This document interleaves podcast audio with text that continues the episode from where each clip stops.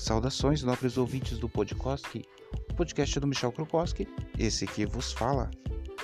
Para hoje eu gostaria de falar sobre uma profissão com a qual desempenhei durante sete anos e três meses, que foi a profissão de operador de telemarketing.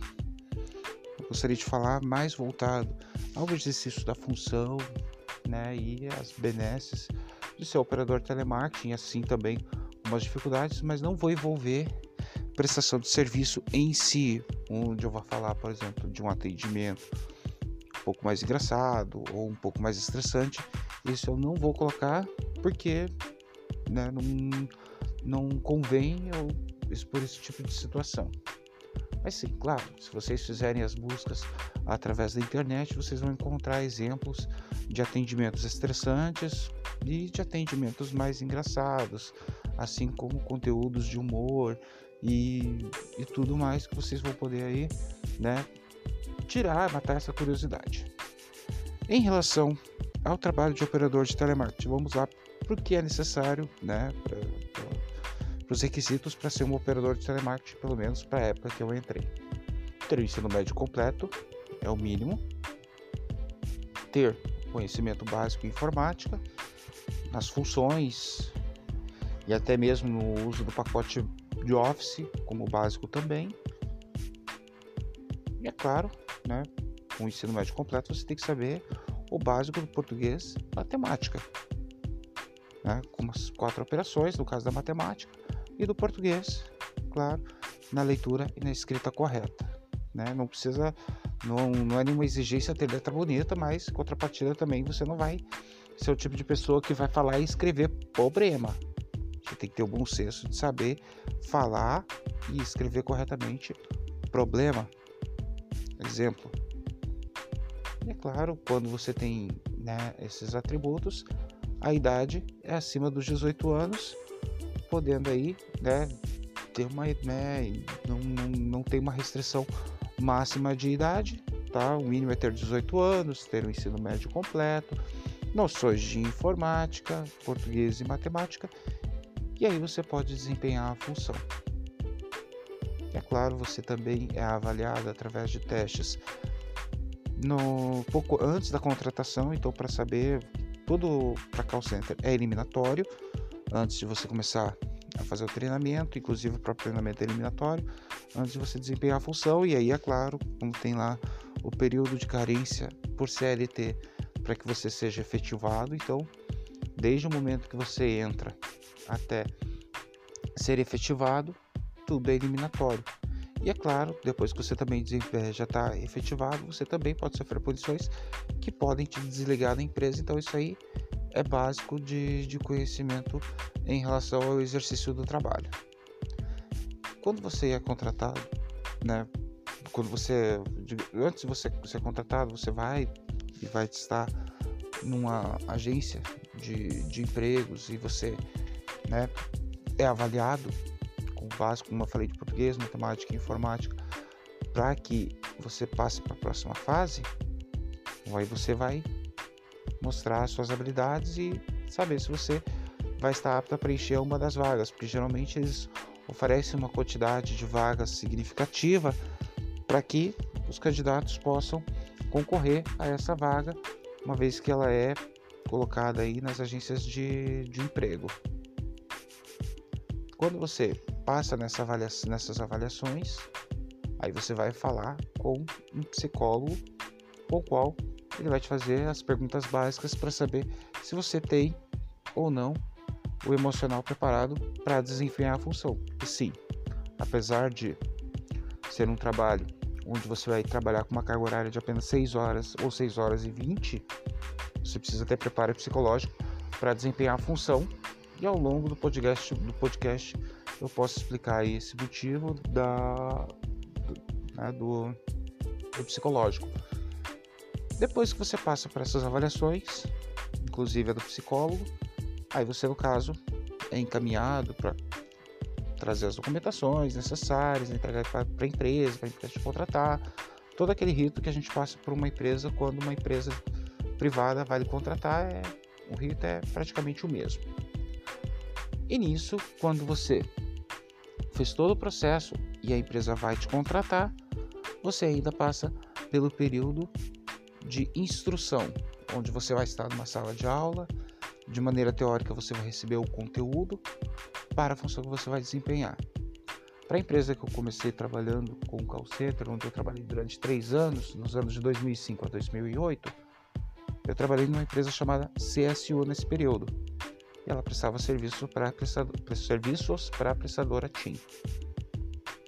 E aí, é claro, como eu falei, passei pelo rito da, das avaliações, do psicólogo, e o período de treinamento, ele na época, acho que se não me engano, foi de 20 ou 30 dias. Eu não vou saber com, é, dizer com exatidão, porque como foi no ano de 2005, nós estamos em 2020, já foi já se passaram 15 anos e de lá para cá, né, muita coisa mudou. Hoje eu tô também, já até mudei de profissão, eu mesmo mudei de profissão, então, né, nos últimos dois anos, então tem muita coisa aí que é, eu não vou lembrar com exatidão, mas vou poder explicar a função de operador telemarketing em si. Durante o período de treinamento, você vai ter o mesmo rito que é de uma sala de aula. Você vai sentar, vai ter o material didático que você vai poder. Né? Caso, vai ter um caderno para você escrever, caneta.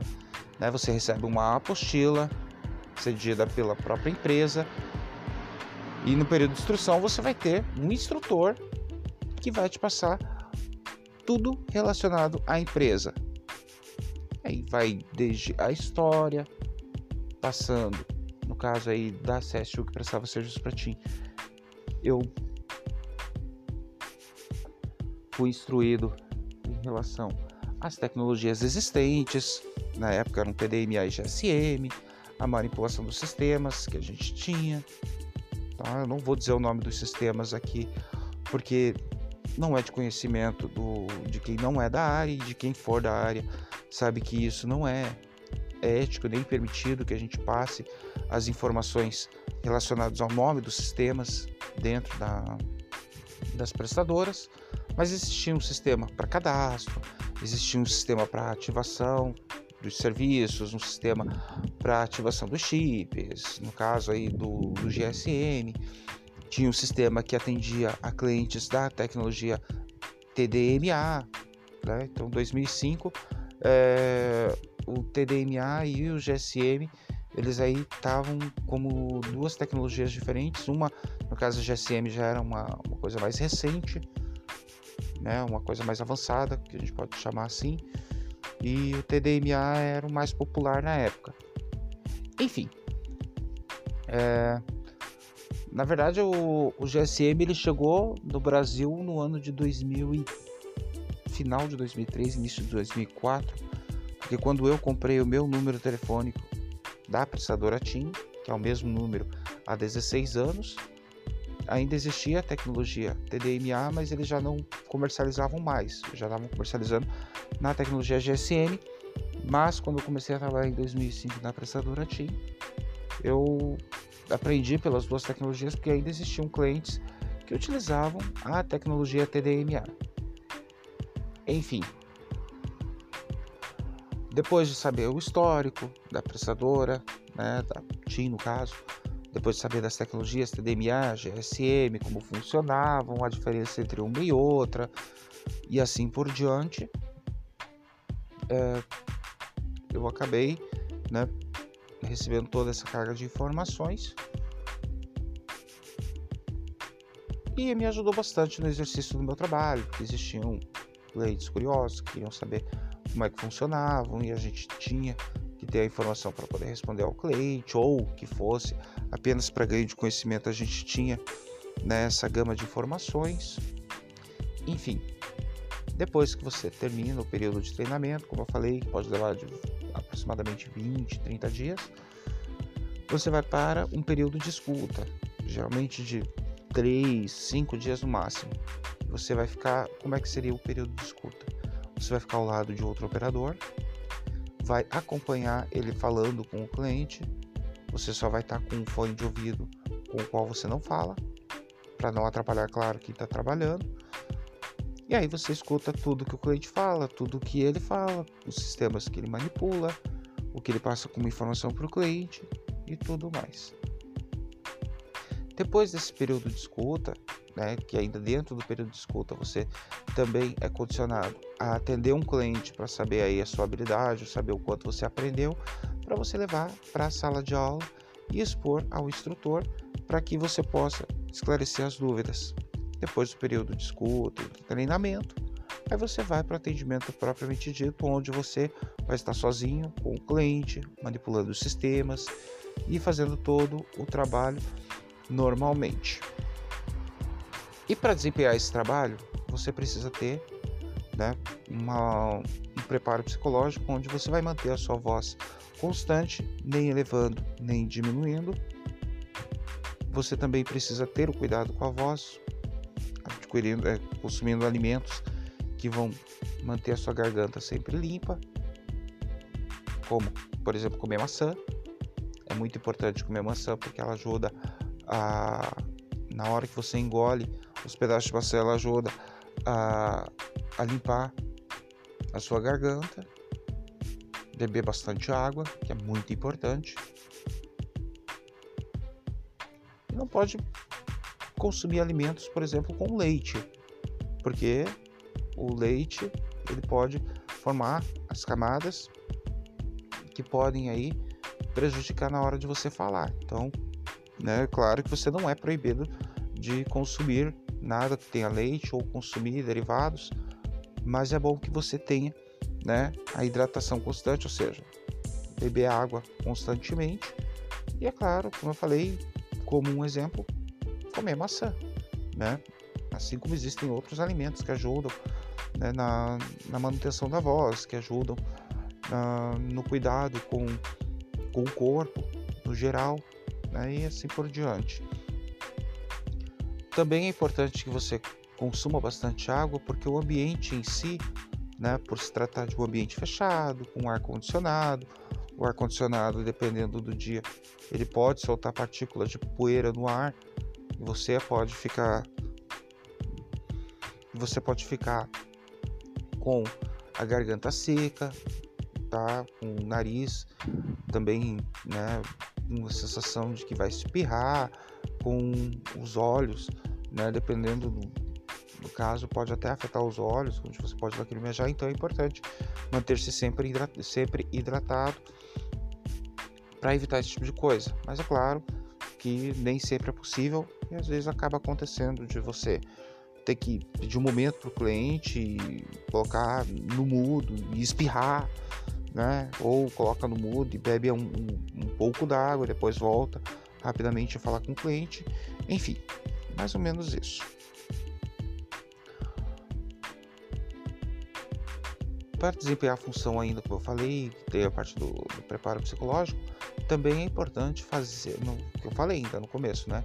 É importante que você tenha o domínio da língua portuguesa para evitar gafes, como por exemplo o gerúndio. Ah, Michel, mas o que é o gerúndio?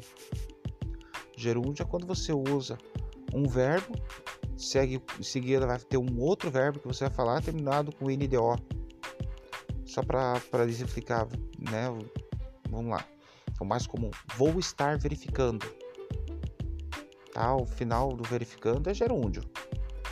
Aí já está dizendo, né? O vou é um verbo, estar é outro verbo e o verificando que é a ação, né? Então fica estranho você dizer isso e dependendo de quem você de quem vai ouvir você falando isso pode ficar extremamente incomodado. Então para evitar que você passe a cometer essa gafe, então substitui em vez de estar verificando, aguarde enquanto verifico, né? É o mais adequado. Isso é só um exemplo, claro que tem outras coisas que, né, para um atendente é importante que ele se atualize para evitar que ele, né, como ele não sabe quem vai estar do outro lado da língua, da outro lado da língua, se é um alguém com uma instrução acadêmica superior ou se é alguém um pouco menos com uma instrução menos elevada, então é importante que ele mantenha, né, a, se mantenha atualizado para que ele não, não cometa nenhum tipo de gafe. Então, senão ele pode ser ele pode ser cobrado, assim como também existem outros setores que vão ouvir a ligação dele, porque existe um setor que faz análise das ligações, que é o setor de monitoria, o próprio chefe de sessão ali chamado de supervisor, né, ele vai também avaliar o atendimento e para essas pessoas que podem estar ou cursando ou já tem um nível superior acadêmico elevado, né? Então eles podem não ver isso com bons olhos. Então, para evitar esse tipo de, de constrangimento, é importante sempre se atualizar relacionado às regras gramaticais em relação à língua portuguesa e assim por diante.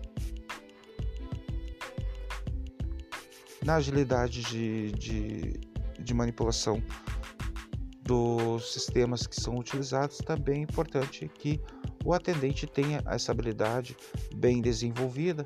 Por quê? Porque tem, ele tem metas a atingir.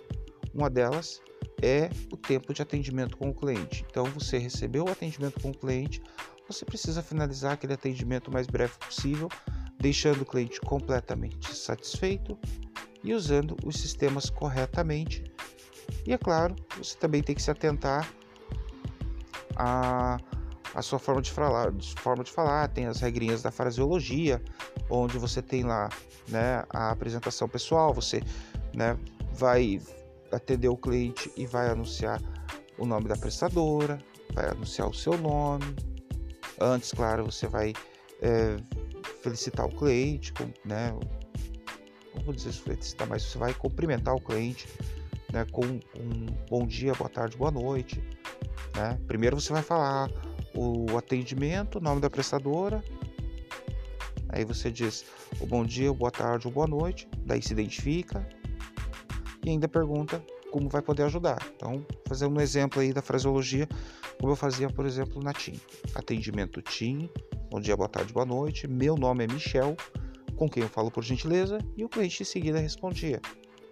Aí ele respondia dizendo que ele é tal pessoa. E em seguida, para continuar o atendimento, eu perguntava como poderia, como poderia ajudá-lo, né? Como posso ajudar? E ele vai me responder. É claro que aí você vai evitar novamente o gerúndio dizendo como posso estar ajudando? É errado.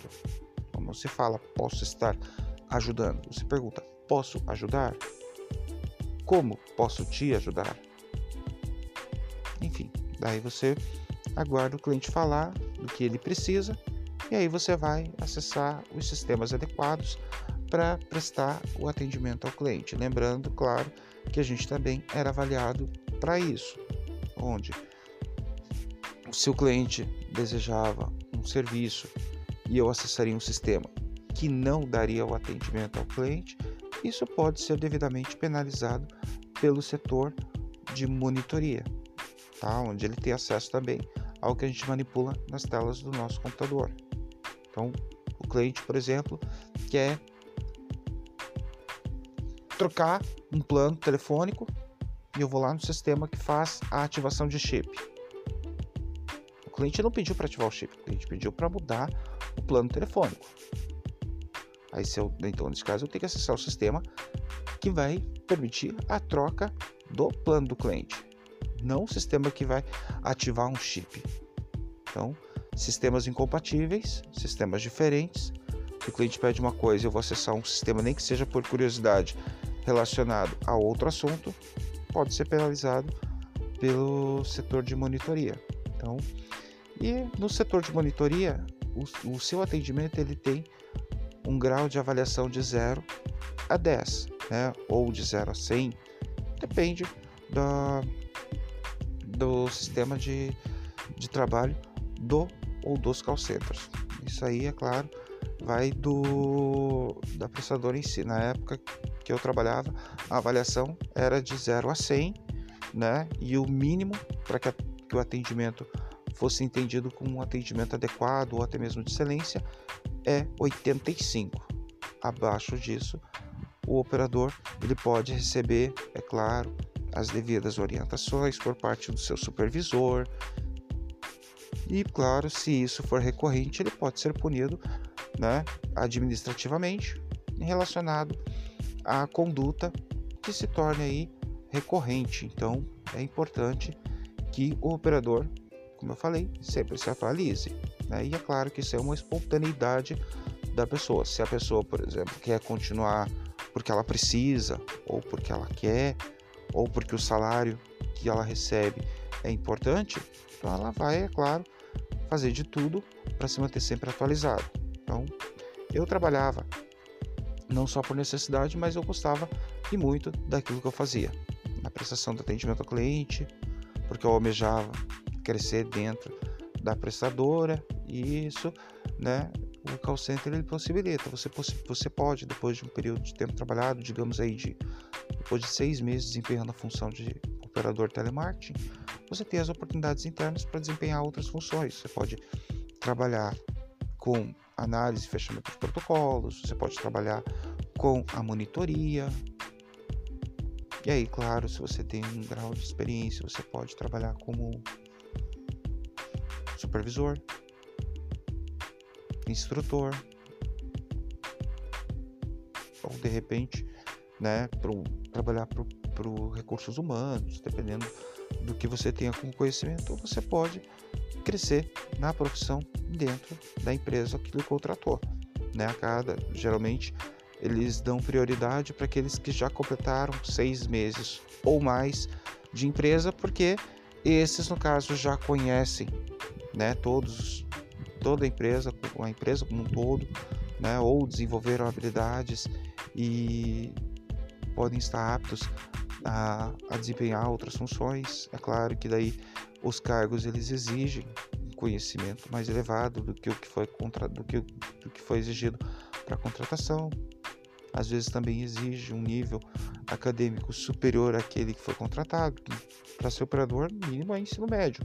Mas para ser um supervisor, você tem que ter o cursando ou concluído o ensino superior, né? Porque você vai estar gerenciando uma equipe. Então, você precisa ter um nível de instrução elevado para gerenciamento dessa equipe. Pelo menos é a exigência da empresa. Por mais que você conheça, por mais que você tenha todo, né, se sinta capacitado, por exemplo, para ser supervisor, se você não atender a esse critério, tendo apenas o ensino médio, for tentar virar supervisor e não ter o ensino superior, isso pode te acarretar, pode te prejudicar, né, pode impedir que você exerça a função. Então, isso é claro, também vai depender da avaliação da empresa. Né? Às vezes pode ser que você seja aprovado e ocupe o cargo de supervisor mesmo não tendo ensino, é, o ensino superior ou nem estar cursando o ensino superior, mas isso, é claro, vai depender apenas tão somente da empresa, porque ela também vai te avaliar né, para saber se você está apto a desempenhar a função. Né? Mas é, são casos raríssimos de pessoas que né, assumem o cargo de supervisor sem ter um nível de instrução acadêmica superior cursando ou concluído. Enfim, não vem ao caso. E no meu caso, eu tive a oportunidade de já desempenhar outras funções dentro da dentro da prestadora, né, não oficialmente, né, extraoficial, né, mantendo o meu cargo de, de operador telemarketing, mas eu já né, tive a oportunidade de conhecer né, e trabalhar com fechamento de protocolos, trabalhar com instrução, né, ensinando outros a desempenhar a mesma função, né, até porque eu tenho facilidade para falar em público, né, quando eu domino a, quando eu domino o assunto, né, para esclarecimento, para explicação. Então foi isso que aconteceu. Então, como eu já conhecia né, a fundo a empresa, já né, na época já tinha passado dois anos e meio dentro da função de operador de telemarketing, mas aí eu não tentei outros, né, o processo interno para outros setores, porque eu não tinha iniciado minha faculdade na época, mas eu fui iniciar e porventura, né, por problemas particulares, eu acabei deixando a faculdade. Então, quando eu mencionei que eu fiz, se eu mencionei, não sei se foi nos, nos podcasts dessa né, dos meus podcasts em si ou da participação que eu fiz lá com o Isentão no episódio 75 do Isentão Cast, né, que ele fala que ele falou sobre a pauta LGBT. Para quem não conhece, basta, como eu falei, vai lá no né, ou pode ser aqui no próprio Anchor mesmo, vocês podem buscar o Isentão Cast ou vocês podem ir no YouTube e buscar o Isentão Cast e colocar hashtag 75 e aí vocês vão encontrar, né, que fala sobre o, né, a cultura LGBT, onde eu fiz uma breve participação, fiz uma participação naquele podcast. Enfim, para quem quiser mais detalhes ou informações sobre essa cultura LGBT onde eu participei com o Isentão, é só fazer a busca então. IsentãoCast, hashtag 75. E aí, continuando ainda falando sobre o assunto de telemarketing, onde eu fui operador telemarketing, como eu falei, eu tive a oportunidade, como eu falei, de, de desempenhar as funções, mesmo não né, sendo contratado para exercer aquela função. Eu fiz extraoficial para ganho de conhecimento na época e achei muito válido. Como eu fui, dentre eles, eu ajudei a capacitar, né, sendo instrutor de novos, de, de novos funcionários, né, de novos operadores de telemarketing. E, modéstia à parte, o pessoal ao quem eu treinei foi um pessoal de excelência. Enfim, depois de ter desempenhado a função de 2005 a 2008 para a prestadora CSU que prestava serviços para TIM, eu fui trabalhar na GVT, também operadora de telefonia, né, só que o nicho de atendimento era relacionado à telefonia fixa, para TIM a telefonia móvel, para GVT era uma telefonia fixa, mais a banda larga de transmissão de, de dados, de navegação da internet. E aí, o que eu sabia relacionado a TIM não se aplicava relacionado a GVT, porque telefonia fixa e telefonia móvel são distintas. Né? Elas são de comunicação em si, mas a forma de transmissão uma era via cabo, outra via sinal de rádio, certo? É, no caso da GVT, a transmissão também por internet banda larga também era via cabo, diferente da TIM, que é a transmissão de dados pelo celular, internet móvel.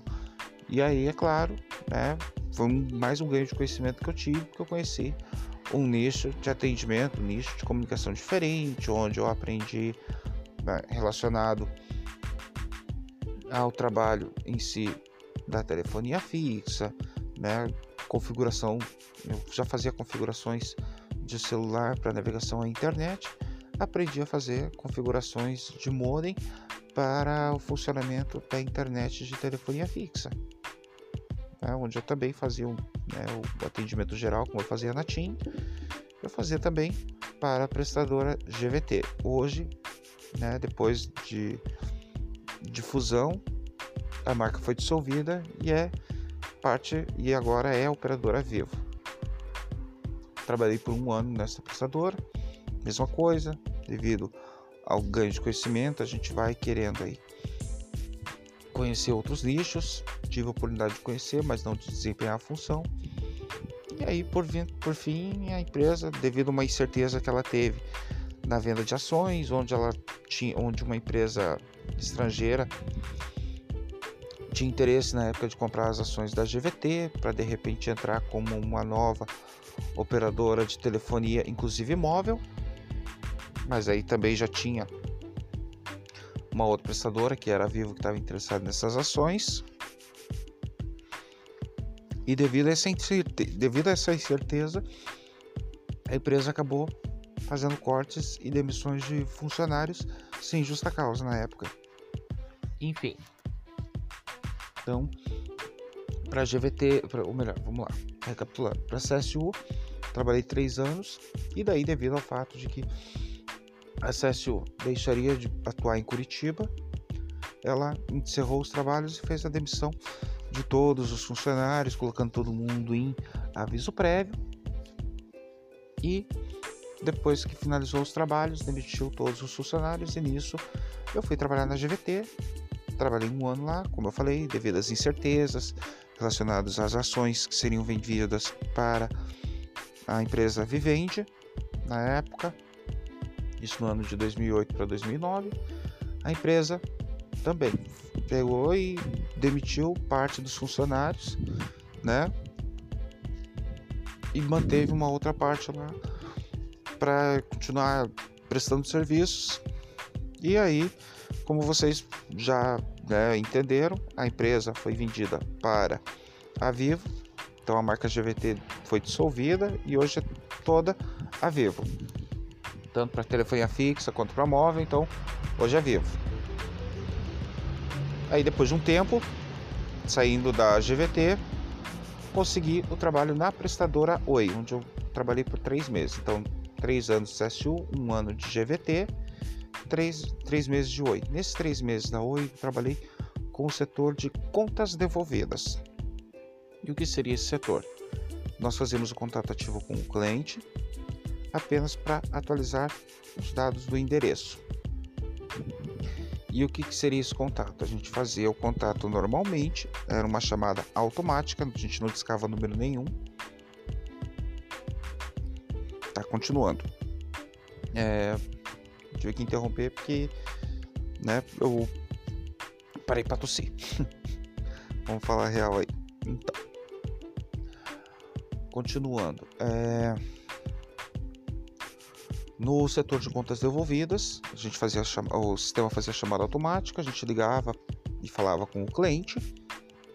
E o cliente, ele, claro, recebendo a nossa ligação, ele tinha a opção de atualizar o seu endereço para que ele recebesse sua correspondência enviada pela prestadora Oi, que poderia ser tanto de clientes de telefonia fixa quanto de telefonia móvel, já que a prestadora Oi atua nesses dois ramos.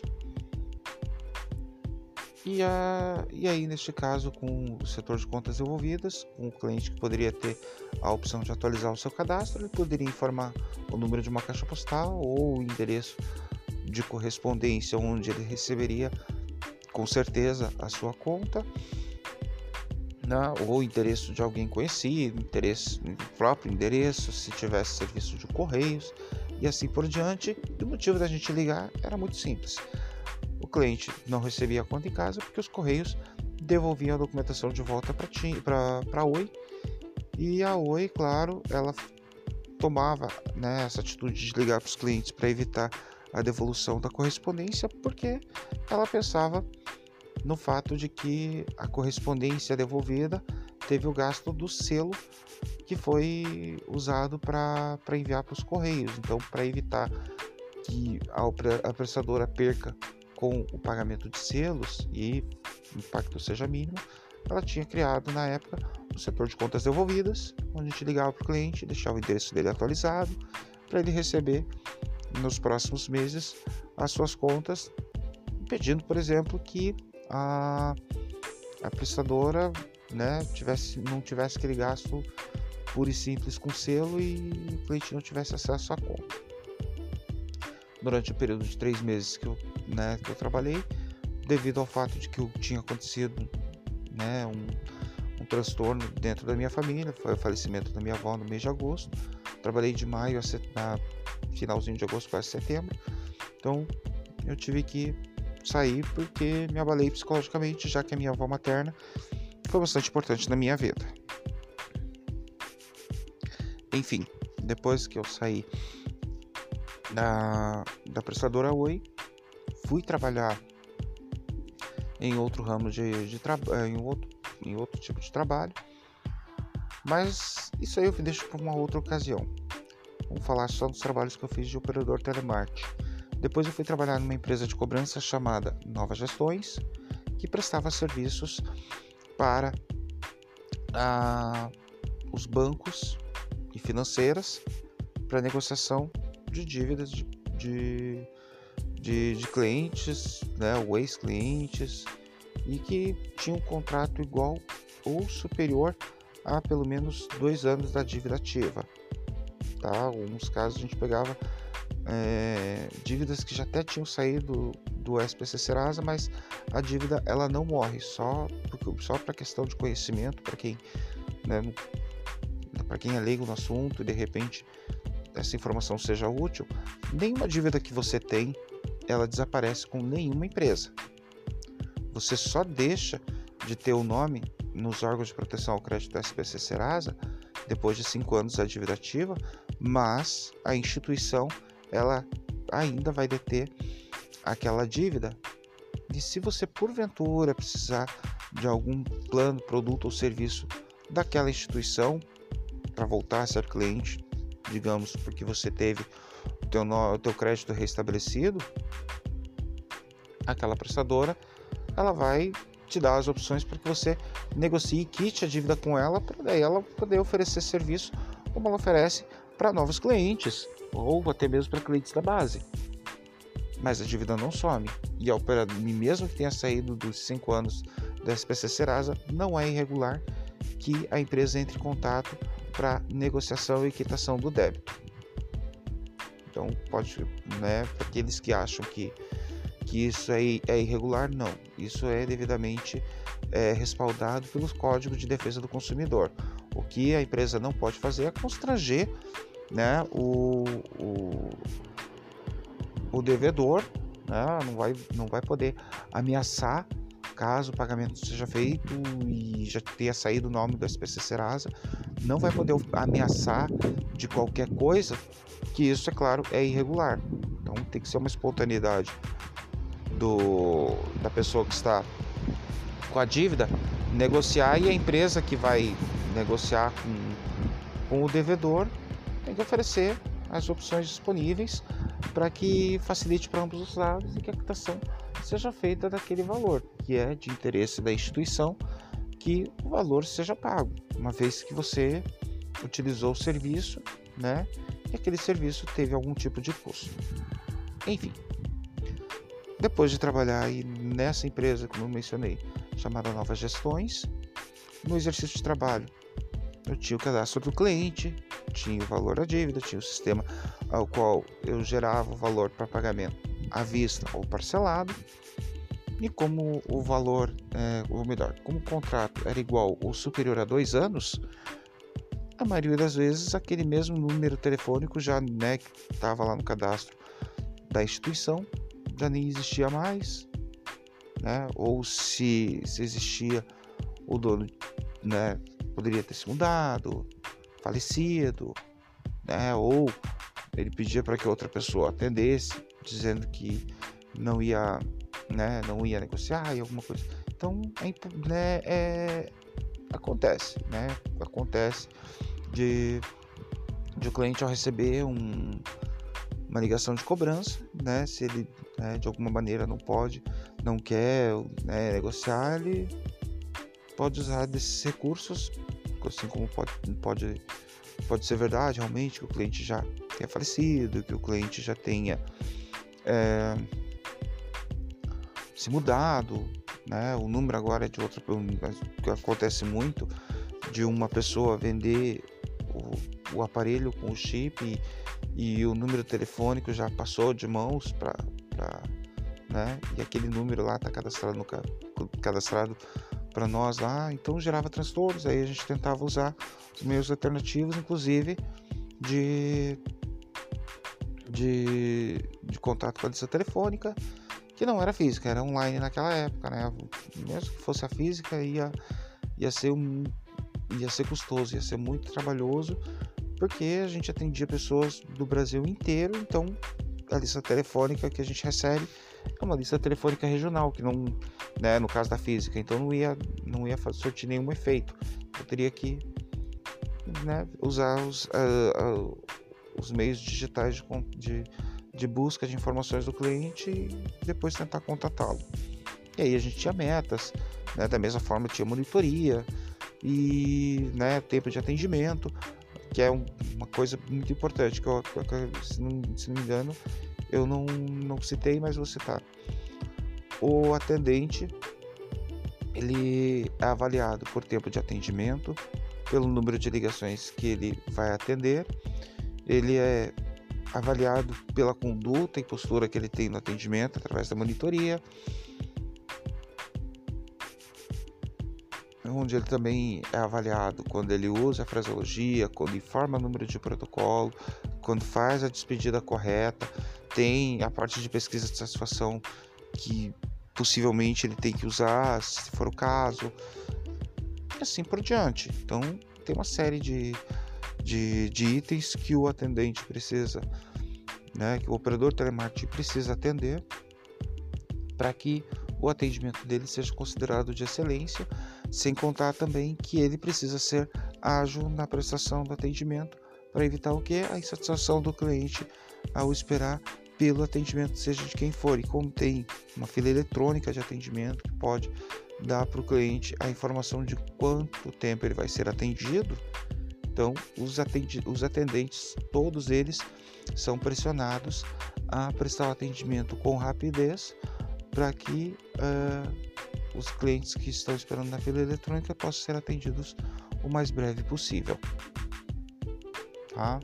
Então, essa pressão onde você tem o sistema que pode ou não estar funcionando, que em alguns momentos o sistema ele pode ficar lento ou até mesmo cair, aí aumenta a fila de atendimento eletrônico, pode também acontecer de um número de pessoas ligar relacionado ao mesmo motivo, onde, por exemplo, né, no caso de telefonia móvel, acontecia de cair né, o sinal da, da antena da região.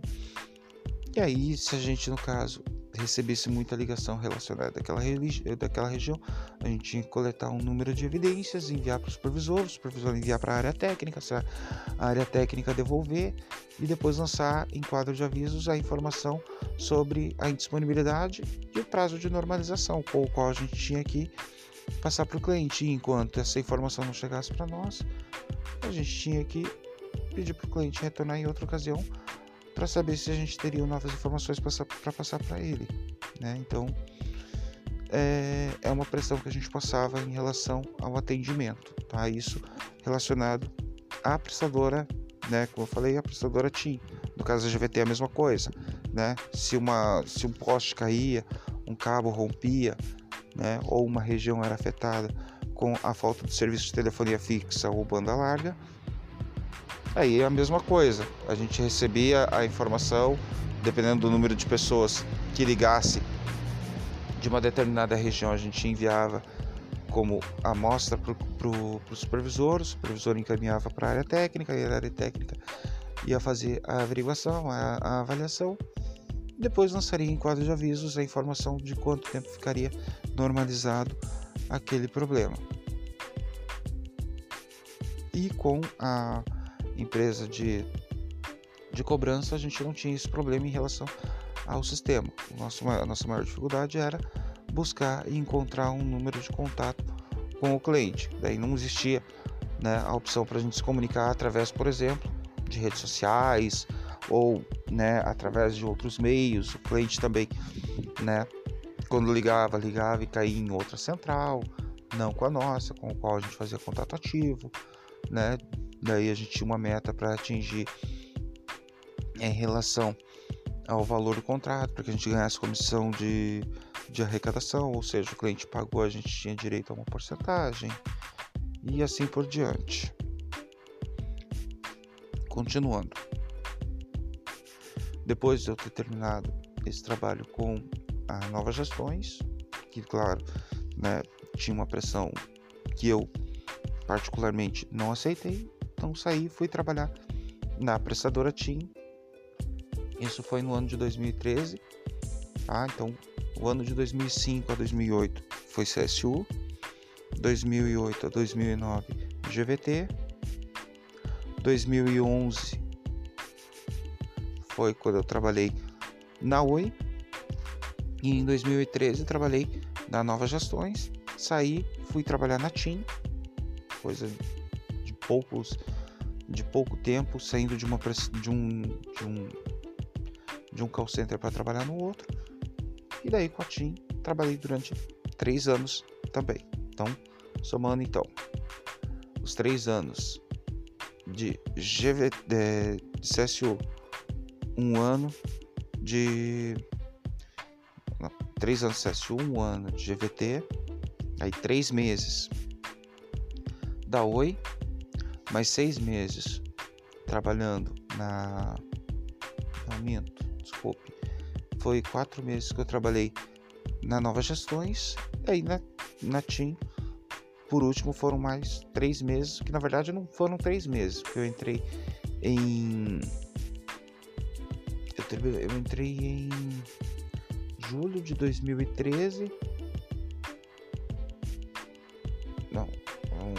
Foi setembro de 2013. E daí saí em julho de 2016. Então, é, não chegou a completar três anos, mas daí na somatória de todas essas, então deu um total aí aproximado de sete anos e três meses de trabalhos prestados em call center.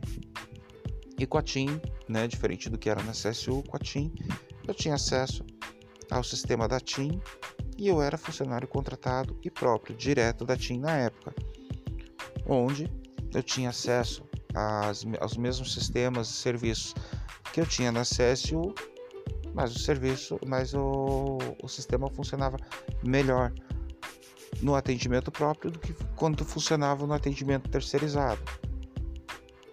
É claro, daí a gente tinha benefícios que como terceirizado a gente não tinha. Então daí como próprio a gente tinha aí certas regalias, né? Podemos assim dizer. E daí no desempenho da função, como eu já tinha trabalhado para uma empresa terceirizada, todas as informações que eu aprendi com a CSU, eu ainda continuava com elas de uma maneira básica, o que tinha mudado da época de 2008 para 2013. Nesses cinco anos, nessa janela de cinco anos, a única coisa que mudou foi a, a saída total da tecnologia TDMA, onde ficou apenas a tecnologia GSM, evoluindo aí para o 3G e para o 4G, né? Naquela época o 4G já estava é, em funcionamento em 2016, ainda não estava em todas as regiões, mas estava aí nos grandes centros, grandes capitais. E, e é claro, os planos, né, também mudaram de 2008 a 2013, né? Daí em 2016 ainda a gente tinha outras informações de 2016 para cá, no caso, né, muita coisa também mudou agora em relação ao 4G, em relação aos planos produtos e serviços, né, o, os smartphones e celulares desde então né, evoluíram, né, então muita coisa mudou aí, a gente, né, eu não preciso nem é, adentrar esses detalhes. Mas em resumo, o operador de telemarketing ele precisa ter então, além de domínio do português, assim como tinha, tá, não vou dizer que não, existiam sim estrangeiros que trabalhavam conosco, mas que falavam muito bem o português. Se duvidar, se duvidar, falavam melhor o português do que muito brasileiro. Né? O básico da matemática, a informática e tem que ter o equilíbrio psicológico para desempenhar a função. Porque o tipo de cliente que entra em contato com, com a prestadora é incerto, é inconstante. Então, a gente pode pegar clientes que vão ligar apenas pedindo informação, como a gente vai pegar clientes que vão pedir apenas ativação, desativação de produtos e serviços, mudança de planos, assim como vamos pegar clientes insatisfeitos que vão ligar para reclamar, reclamar relacionado ao atendimento que ele recebeu na loja ou que ele recebeu de um atendimento anterior ou que ele vai reclamar do seu próprio atendimento ou ele vai pedir para falar com os superiores. Então a gente vai ter que ter um preparo psicológico para poder saber lidar, lidar com cada situação. Por quê? Porque a pressão é de todos os lados, não é só o cliente que te pressiona. Para você também desempenhar a função, você tem a pressão vinda do setor de monitoramento, onde você precisa estar, você precisa fazer o atendimento que vai te dar né, uma satisfação dos números, dependendo do, da empresa também tem metas que vão te bonificar como um acréscimo no seu salário ou com um benefício aí diferente.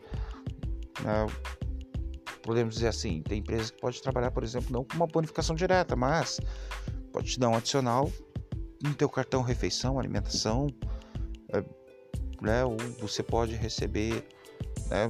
Ah, você pode receber um dia mais de folga, alguma coisa do gênero. Então, o benefício depende da prestadora, é variado, né? E aí o pessoal, né, mesmo trabalhando 6 horas e 20, quando, quando tem algum tipo de incentivo, a pessoa vai aceitar. Como, por exemplo, ah, a gente trabalha numa escala de 5, 6 dias para folgar um. Aí você atinge todas as metas lá e a empresa resolve que ele te dá um dia a mais de folga. Ou vai ganhar o fim de semana de folga. Claro que todo mundo vai se dedicar a atingir as metas para ganhar um fim de semana de folga, né?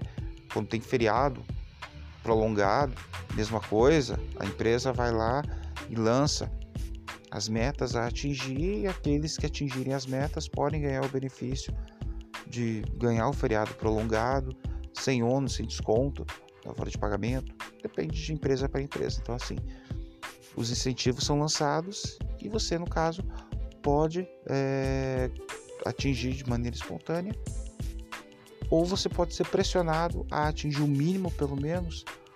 Por quê? Porque você precisa ser eficiente.